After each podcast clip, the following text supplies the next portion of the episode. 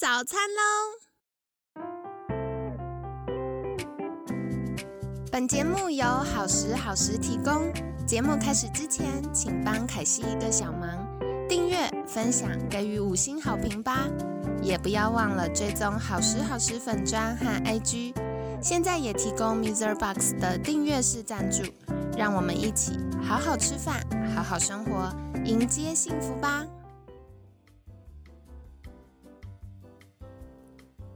欢迎来到凯西陪你吃早餐，我是你的健康管理师凯西，星期五快乐！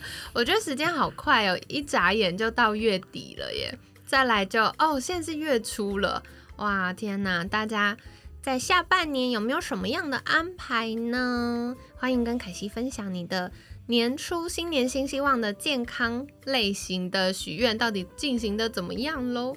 那今天一样很开心，邀请到凯西的好朋友老季安疗愈风青草茶吧王博彦青草师，博彦早安，凯西早。今天想来请教，我觉得在瘦身的路上，很多女生会遇到的这个大魔王就是各种肠胃不适。然后，因为像我们都会常常说肠道是第二个脑啊，可是女生常常第二个脑都长得不太顺畅，就是很容易便秘。哎，这个博彦怎么办？其实常便秘，我们都是从一样先从饮食开始看。如果有些人因为瘦身嘛，总是会想找一些像是膳食纤维多的啦，或者是纤维质含量高的饮食法，然后又尽量不碰什么糖分啊。对，那所以我觉得最常听到的就是像什么地瓜当主食，对，然后常常吃地瓜，那地瓜不是不好，你每天吃哦，那种纤维质又高，对，那久而久之就便秘。对这个凯西很有感，因为凯西常在节目上跟大家分享，就是早餐如果嗯你不知道吃什么，那比起你吃白吐司或者是吃很多面包，然后可能加有一些东西，那吃地瓜它毕竟比较圆形食物嘛。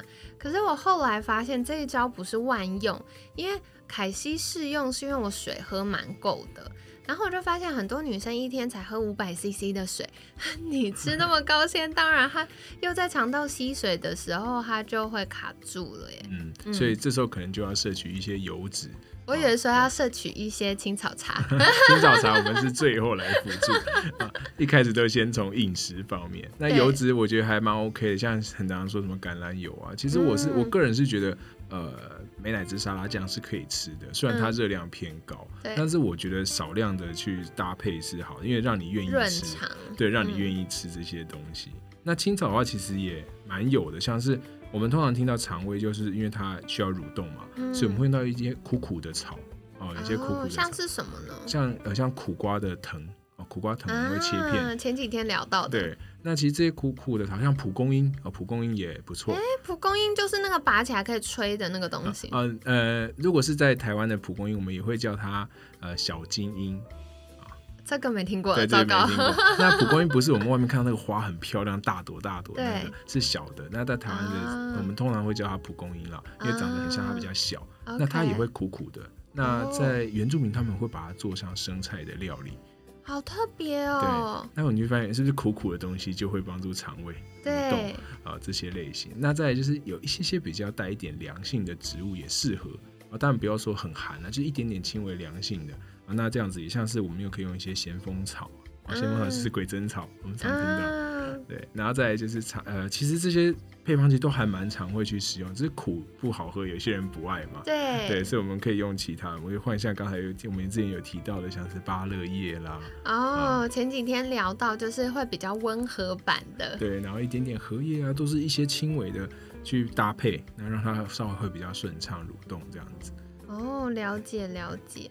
所以其实有的时候是我们肠道卡住了，对，然后就帮助。而且我觉得另外一个很棒的是，我们不是只有这些成分而已，就是这些草药而已。更重要是你喝的过程补充了很多的水分，嗯，对。所以追根究底，就是大家还是要多喝水，多喝水。对，那有的时候你就说啊，要喝白开水没有味道啊，或者是一直喝很多水，它不动就是不动啊。那或许透过一些青草的帮忙。那就可以让我们肠道比较顺畅。那我觉得说到便秘，我就想来请教博彦各种消化系统相关的疑难杂症，因为讲到便秘，另外一个就是腹泻。对，那腹泻的人怎么办？因为一般想到青草都比较凉，那腹泻的人是不是就不能喝？好，那其实腹泻的人到底可不可以喝凉的东西？这个问题从以前到现在就非常多的人在问。其实你要想要腹泻，常常腹泻，它也是一种发炎的感觉。哎，有道理。那发炎我们最想要的是什么？消炎嘛。对。那消炎的方式如果推到清朝，慢慢一直转化过来，就是解热嘛。那解热青草有一点凉性，它是可以用一点点凉性的入，但是不适合用大量凉性的针。对，好，所以一点点微凉，OK，它反而有点消炎，你反而不会拉的那么厉害哦。其实这个就是很妙，这真的很特别。明明就一直拉呢，你觉得我喝太凉会继续拉，其实不是哦，你反而让它有点消炎的感觉，它就会比较放松，反而比较不会那么严重。我觉得博彦分享这个我蛮理解的，因为。像我们常常会说，呃，大家都会觉得便秘就是把毒素藏放在肚子里嘛。那腹泻很棒，就是排毒的感觉，其实没有，因为过度的腹泻，其实我们肠黏膜会受损，然后有些好菌也会一直在过度腹泻当中就是流失。所以如果让我们的呃这个肠壁发炎的状况可以比较缓解，那同时呃肠黏膜它是非常需要水分的。就是肠黏膜里面有百分之五是黏蛋白，百分之九十五是水分，所以在喝青草茶的过程当中，帮我们的肠黏膜补充了水分，那它就会变比较厚，也可以比较保护我们这个受伤的肠壁，那就比较有机会可以恢复。但说到这个，我想再请教一个，肠道聊完了，我们要往上走了。OK，我觉得现在大家胃也很不好。现在人的胃真的是，我以我们现场有一个，我们现在有一个喝茶的体验嘛，对，那他会帮我们填一张小小的单子，那里面常常大家都说啊，他的。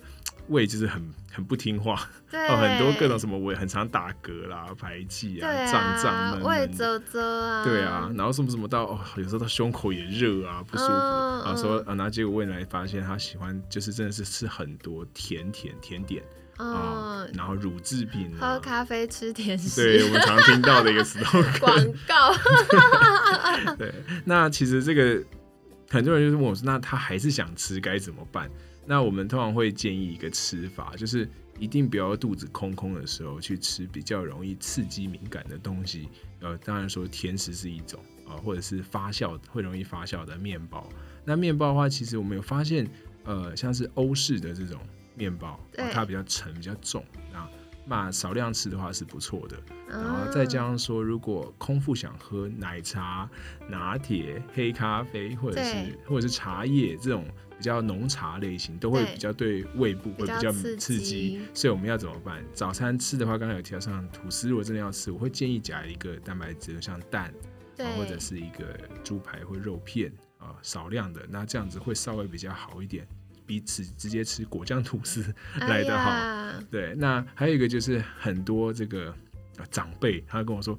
哇，老板，我都吃很健康，我都吃麦片粥、麦片糊啊。我跟他说啊，这个糊状的东西对消化会影响哦，其实比较不好消化。那再加上说，它又加糖啊，又加牛奶泡在那个麦片里面，反而不太好。所以我就说，你们吃呃固状的东西会比较好。对对。那吃完之后的一个小时内，你可以吃一点甜点。哦，为什么呢？因为我们肠胃有东西啊，假如说午餐有保护，有保护了，对，然后可以喝一点奶茶，所以不要一口。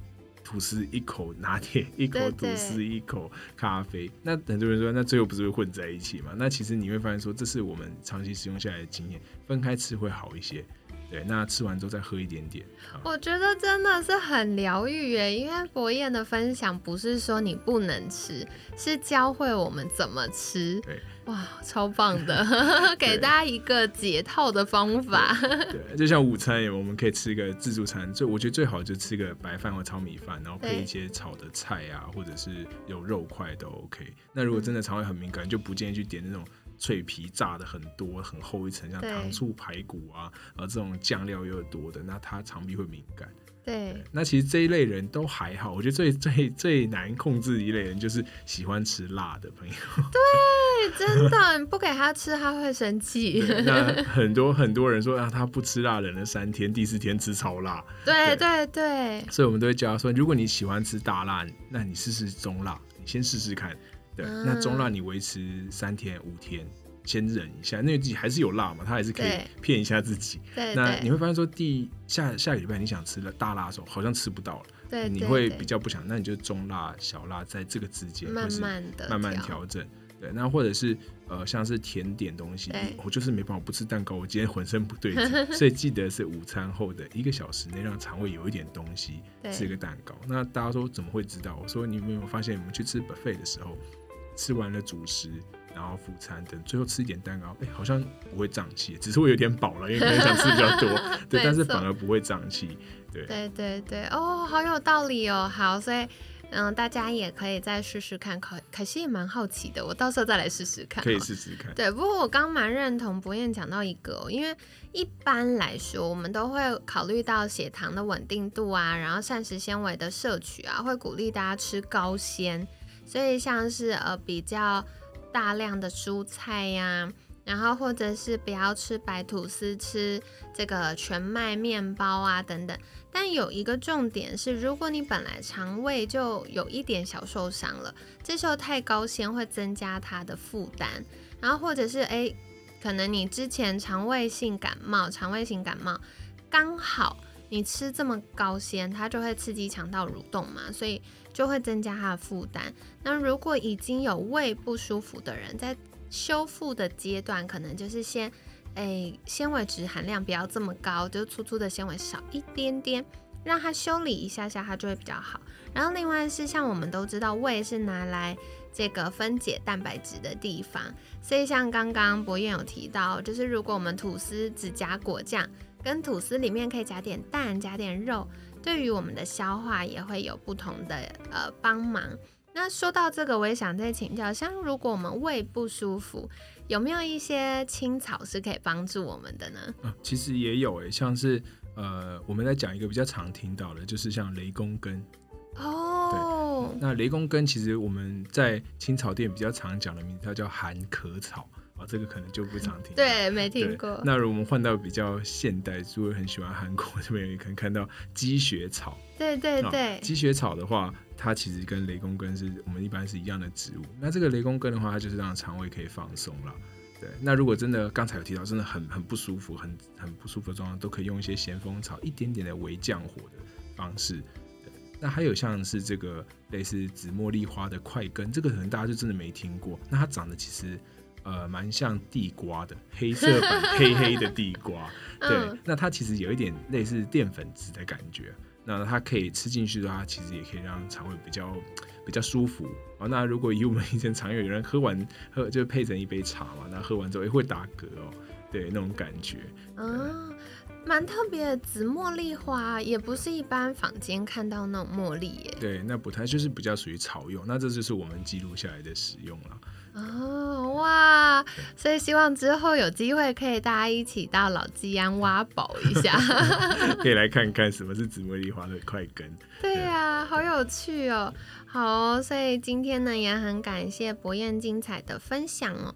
其实我们今天聊了蛮多关于消化系统相关的概念，那最重要的还是先从饮食方面调整，因为呃这个就是根本啦。我们一天三次用餐，呃怎么吃就会跟我们的健康有关呢。那当然有一些青草也是可以有小小帮助的，比如说容易便秘的朋友呢，对于像苦瓜、蒲公英、咸丰草这些比较有点苦苦，然后有一点点凉性的青草，就是不错的选择。那再来的话，就是像嗯、呃我们前几天有提到的土拔辣叶，或者是嗯、荷叶，也都是会常用的青草。那如果反过来是腹泻呢，大家就会想说啊，我已经拉成这样了，好像太凉的东西我就不行。但其实刚刚博彦有跟我们介绍到，有的时候那个拉过度的时候，反而是有点发炎的状况。所以透过微微轻微的、比较温和的青草帮忙，就可以消炎解热。那当然，在饮食上，这个高纤啊、咖啡因啊，或者是吃辣、甜食啊，这些都是要多留意的。那这样对我们消化系统也会有帮忙。那如果对于胃部的保护保养呢？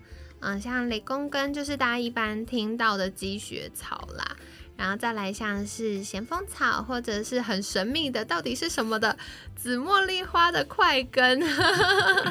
下次凯西去探险完再跟你们分享。所以呢，大家都可以在啊试试看喽。那当然，具体的用量或要怎么煮成青草茶，或者是怎么样搭配最好喝，这些都可以到老基安再请教博彦。所以在节目最后有也想再请博彦，是不是跟大家介绍一下，想获得相关资讯可以到哪里找到你呢？可以到老基安的 Facebook 还有 IG，那它上面都可以私讯我们。那当然最好的就是直接到老基安来找我了。对，推荐大家可以去走走逛逛，因为现在慢慢，呃，夏天到了，可能去外面逛一逛，然后下午去喝个青草茶消暑一下，也都是很棒的哟。那可惜会把相关链接放在节目资讯栏，大家也可以再去订阅跟追踪。那今天很感谢老基安疗愈风青草茶吧王博彦青草师的分享，每天十分钟，健康好轻松。凯西陪你吃早餐，我们下次见，拜拜，拜拜。